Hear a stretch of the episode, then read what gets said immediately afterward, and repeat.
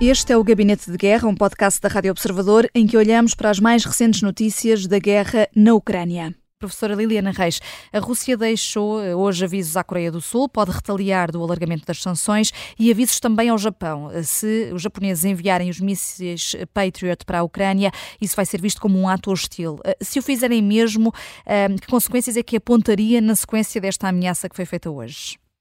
Essas ameaças também não são surpreendentes, aliás, nós temos vindo a observar desde o dia 24 de fevereiro, uh, quer a, Estados europeus, quer a Estados não europeus. Recordo-me que também já tinham sido feitas ameaças, nomeadamente à Noruega e ao Canadá, uh, devido ao fornecimento também de ajuda militar uh, à Ucrânia e por isso não são surpreendentes. Agora, aquilo que nos pode uh, colocar efetivamente uh, a questionar é como é que ficará a estabilidade uh, da região do Indo-Pacífico e, nomeadamente, também da, da, Ásia, depois das eleições em, a 14 de janeiro no, em Taiwan. Ora, neste momento, aquilo que nós começamos a, a, perceber do ponto de vista das relações internacionais é que a formação de blocos e o alinhamento destes blocos uh, com, com, aquilo que são os seus principais aliados, e nós sabemos que o Japão, a Coreia do Sul, Taiwan, Austrália, Nova Zelândia são parceiros uh, quer dos Estados Unidos, quer da, da Europa. Aliás, antes mesmo do ataque do Hamas a 7 de outubro, a Índia Uh, e, e, não deixa de ser curioso porque o presidente Modi também já veio dizer que via com preocupação não apenas a evolução daquilo que se passa na Ucrânia, mas também no Médio Oriente e vai estar reunido com Vladimir Putin nos próximos dias. Uh, como eu dizia, aquilo que nós neste momento cons conseguimos percepcionar é que esta, uh, este alinhamento e esta formação, ou pelo menos consolidação destes blocos, pode efetivamente desafiar uh, o sistema internacional num quadro mais alargado. Aliás, não era expectável uh, aquilo que aconteceu dia 7 de outubro e aconteceu. Nós, neste momento, não sabemos quem, quem irá ganhar as eleições uh, no dia 14 de janeiro em Taiwan, mas se porventura for o partido mais, mais conservador e, aliás, e até mais nacionalista, é provável que também a China uh, possa uh, desencadear aqui algum fator de instabilidade. E por isso, uh, estas palavras de, de, Vladimir Putin, aliás, e, e da Rússia, relativamente àquilo que é o apoio quer do Japão, quer da, da, Coreia do Sul, são, por um lado, um elemento de dissuasão para uh, evitar que eles uh, continuem a fornecer ajuda à Ucrânia. E depois, aliás, isso temos vindo a observar recorrentemente. Há sempre este tipo de ameaça, seja por Vladimir Putin, seja por Lavrov, seja por Peskov. Uh, isto é, é, é algo recorrente e depois, eh, primeiro dissuadir e depois alertar para que há efetivamente blocos eh, ali, nomeadamente a Coreia do Norte e a China, que podem efetivamente posicionar-se eh, no sentido de, de, de concretização da ameaça. Mas, General João Vieira Borges, a, Ucrânia diz ter provas de 465 casos em que foram uh, usadas armas químicas por parte da Rússia em território ucraniano. Há evidências uh, disso? Uh, são, é o relato da narrativa da Ucrânia. Há sempre desmentidos, com uma exceção, que foi assumido no caso de uma brigada que utilizou armas químicas mas de resto, obviamente, são situações que hão de ser avaliadas eh, por observadores da, da comunidade internacional, em particular das Nações Unidas. Eh, não tem tido o impacto que teria se não houvesse a guerra em Gaza. Imaginemos, são, são linhas vermelhas, da mesma maneira que a questão que colocaram à professora Liliana antes eram as tais linhas vermelhas.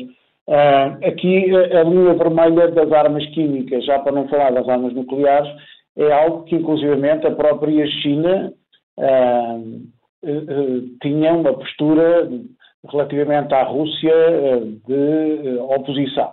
E, portanto, era uma linha vermelha para, para a China assumida.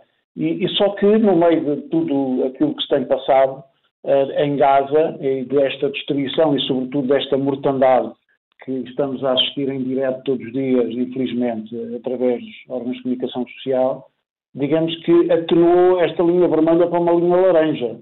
Estamos a falar, e ainda bem que fizeram uma pergunta, de uma situação muito complexa nos dias de hoje.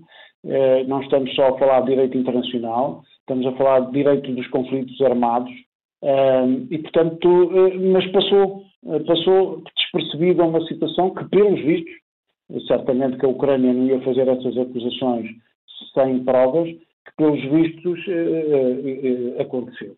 Agora, obviamente que da parte da, da Rússia há sempre os desmentidos tradicionais, inclusivamente que ia invadir a Ucrânia no dia 24. No dia 23 também diziam que eh, era invenções eh, dos países ocidentais. Uhum.